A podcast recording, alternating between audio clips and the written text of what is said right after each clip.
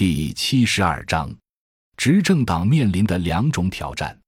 我对与这个观点有关的海外讨论的了解，是在一九九一年苏东阵营完全解体后。那时我在纽约，美国人对我说：“中国要么接着被搞垮，要么自己出戈尔巴乔夫。”我说：“没门！为什么？因为你们在时代上错判了。中国现在刚刚进入后英雄政府时代。”是综合竞争实力空前发展的一个时期，在中国，这个后英雄政府时代可能还有一段时间的延续，面临的问题和苏联当时有很多的相似之处。国外讨论关于中国政治体制的合法性问题已经很多年了，认为咱们这种单一制国家越来越容易出现问题。看来，这第二种挑战如今也更加严峻。这些年来，随着经济基础的根本变化。在原始积累阶段，曾经有效的传统意识形态，客观上很难再发挥当年那种国民动员作用，连对一般官僚的约束上也难以发挥作用。于是，搞任何形式的思想教育，只能说尚有积极意义，可如果从整体看，对利益结构复杂的不同社会群体的动员作用却不大。不过，意识形态从来是不可能存在真空的。现在起替代作用的其实是西方的主流意识形态，连各级党校也是以教授西方的理论为主，否则就没有职称。似乎大多数官员们都愿意简单的相信私有化、市场化、自由化、全球化等新四化。这种占据主流意识形态的西方话语体系归纳中国的问题都是社会主义制度惹的祸。不仅是包括官员在内的中产阶级茶余酒后的谈资，已经变成社会上的街谈巷议，而且也已经成为一种强势话语。而这恰恰是第二种合法性挑战的主要内容。值得进一步分析的是，目前执政党的确不可能有根本性的应对办法，因为我们的上层建筑目前难以超过当年原始积累阶段的基本经济基础所制约的范畴。在原始积累阶段的经济框架下，近年来形成的相对完整的产业资本和其市场经济条件下符合逻辑的对外扩张，包括近年来发展的对周边国家的工业品换资源，虽然形式上是平等的市场交易，本质上体现的也基本上属于西方工业化阶段的意识形态。那么，在没有一个像传统意识形态那样能够整合民族。国家和官僚体制的上层建筑的条件下，第二种挑战隐含的问题就是更深刻的。于是，思想理论界出现两个极端对立的东西，而且越走越远。一方面是所谓的左派，包括西方传入的新左派、传统社会主义和社会民主主义等；其他如国家主义、民族主义也可以部分纳入。如果不是由于社会上三大差别拉大。这些不同思想流派本来是很难糅合在一起的，但是这些理论体系过去主要来自西方，不像当年延安山沟里的马克思主义，因此也就没有坚实的国内民众基础。然而，中国社会正在发生着与这些西方左翼思想不同的情况，由于缺乏正确思想的引导，大量底层民众正在自发转向革命。对于底层民众真正起作用的是社会上保留的传统意识形态的革命记忆，何况现在的社会矛盾远比二十世纪八十年代之前要大得多。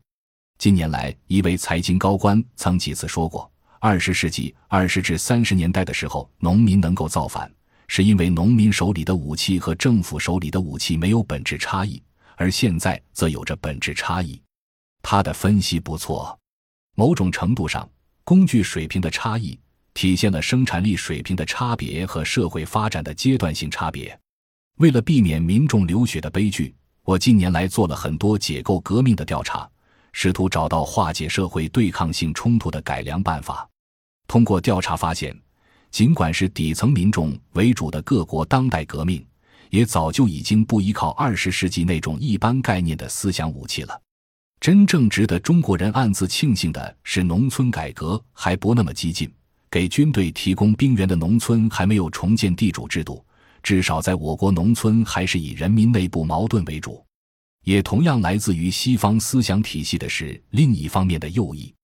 众所周知，高速增长本身就易于带来社会思潮复杂和社会不稳，而当前对国家稳定有更大威胁的，主要是以西方后冷战意识形态和资本集团为背景的各种右翼势力的挑战。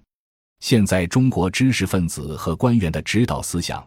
主要是西方右翼提出的私有化、市场化、自由化、全球化。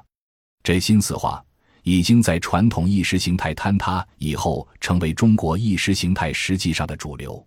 这如果都是学术研究，也许无可厚非，但其背后难免有各种正规和非正规的国际组织及国内资本集团的支持。本来就占据了强势地位的主流，受到海外资助的力量影响愈发强大。例如，我们现在推进的村民直选，由于中国的基层政府拿不出钱。拿钱的主要是欧盟和美国等西方力量，并且这些给钱的外国人并不隐晦他们彻底改变中国上层建筑的政治目的，其中当然也有反面力量。而国内拿钱的人也根本不必隐晦对现行政治的不满。于是，这种官方认可内外结合的主流就把农村社区自治的原意演变为偏重选举过程所体现的程序民主，结果。一方面，百分之八十的选举难以成功，还积累了农村社区大量矛盾；另一方面，很多研究者认为，这种基层民主实际上已经演变为作秀。类似这些以国际合作交流和学术研究为名所建设的、已经形成强势地位的话语权，客观上是需要庞大的经济实力来支撑的。不仅外部力量，改革以来产生的。本质上是与地方政府结合的民营私人资本，也有意地支撑着这套话语。二十世纪九十年代以来，这些话语的部分关键内容逐渐成为政府文件语言，这使得执政党在必须做国家政治建设的时候所面对的源于西方的后冷战话语挑战，其实是更内部的、更深刻的、更难应对的。既然这第二种挑战的经济基础和与之相应的意识形态已经客观形成。那么，上层建筑必然会出现与之适应的变化。我们其实早已培养了很多基本上是自由化取向的政府官员。官产学媒四大强势集团在资本的本质属性上本来就是结盟的。那唯一剩下给平民和小知识分子的，就是网络这种便宜的媒体平台。我个人对此很冷静，既无所谓悲观乐观，也无所谓对错好坏的价值判断。因为经济基础决定上层建筑的规律是不可逆的。其实，这种规律性的现象与毛泽东、邓小平、江泽民等领导人都明确中国的第三条道路并没有矛盾。宏观经济学会的王健曾经分析了一个根本矛盾：欧元问世后，两大主流的货币体系之间必然出现生死争夺。这个分析。显然还是以马克思主义政治经济学理论为依据的。目前，我国还没完全介入全球资本主义已经达到的金融帝国主义阶段的搏斗之中。既然金融帝国主义阶段的两大金融巨头之间早晚会出现拼杀，这对较晚进入那个阶段的中国来说，可能就是一块难得的生存空间，也可能是一种历史机遇。中国有着非常庞大的实体经济。同时，又由于上百年战争才夺取到相对完整的主权，使得中国还是依赖于这种政治强权所派生的金融主权相对也比较完整的国家。如果还没有彻底丧失强势地位的国家资本对中国内部的资源整合能够自主完成，那就还有很大的货币化推进经济增长的空间。比如房地产，一九九八年取消福利分房以后。房地产业开始加快货币化，而货币化分配的结果就是房地产业的资本化。房地产资本空前绝后的陡然问世，也是中国出现了一个国家推动货币不断增发、金融资本高速扩张的时代的原因之一。而类似这样的过去以国家为名形成的庞大可变现资源，从分配制转变为货币化、资本化，对于中国这种单一制国家。总体还是有利的。樊纲在二零零二年召开的十六大之前就计算过，中国的国家资源有五十万亿左右，其中社会资产有三十万亿。以北京为例，如果把周边的农村进行改造后成为集中居住地，就能算出七万亿地产。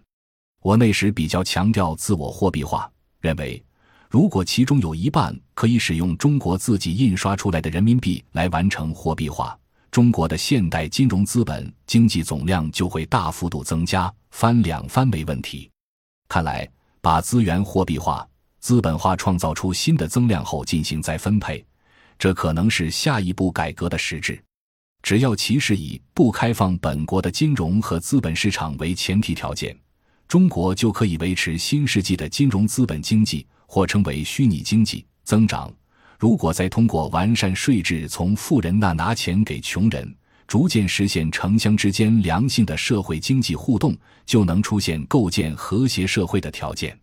二零零三年问世的新一届政府的决策科学化和学习机制的建立，这些年来也看得比较明显。我不赞同简单化的批评江泽民时代，其实他在任期内大力发展外向型经济和深化邓小平的国家去政治化，基本是顺应全球化主流给定的经济规律的。我也不同意庸俗化的批判胡锦涛时代改变了二十世纪九十年代的改革路线。近年来的政策导向变化，其实恰恰表现出执政党在大方向上是一脉相承的。如果说二零零二年之前的政策思想都是邓小平确立的效率优先、兼顾公平，但这难道就应该是一成不变的吗？中国社科院的刘国光老先生向执政党建议做方向性调整。当社会确实发生了如此严重的三大差别的时候，如果不能提倡公平优先，至少应该强调效率与公平并重，这才能让国民经济的进一步资本化走得下去。同理，只有国家资本总量增大了，才能应对金融帝国主义阶段的国际竞争。这个理性的思考，应该算是不愿意中国在全球竞争中垮下去的普通中国人都能接受的逻辑分析。至于很多讨论中提及的当代史问题，如果我们还认同生产力决定生产关系，经济基础决定上层建筑，那么就应该明白看到，在毛泽东时代可以分为两个阶段：二十世纪五十年代有苏联投资的阶段和一九五七年后到二十世纪七十年代没有苏联投资的阶段。据此，我国经济发展方式当然就会根本不同。有苏联投资的时候。必然形成庞大的以苏联管理体制为主的上层建筑和意识形态，而没有苏联投资的时候，则既要转变生产方式，又要和以往形成的苏联式管理体制的上层建筑做斗争，那就是所谓阶级斗争吧。这些历史问题之所以被反复地庸俗化的讨论，是因为人们忘记了历史不存在假设。感谢您的收听，本集已经播讲完毕。喜欢请订阅专辑，关注主播主页，更多精彩内容等着你。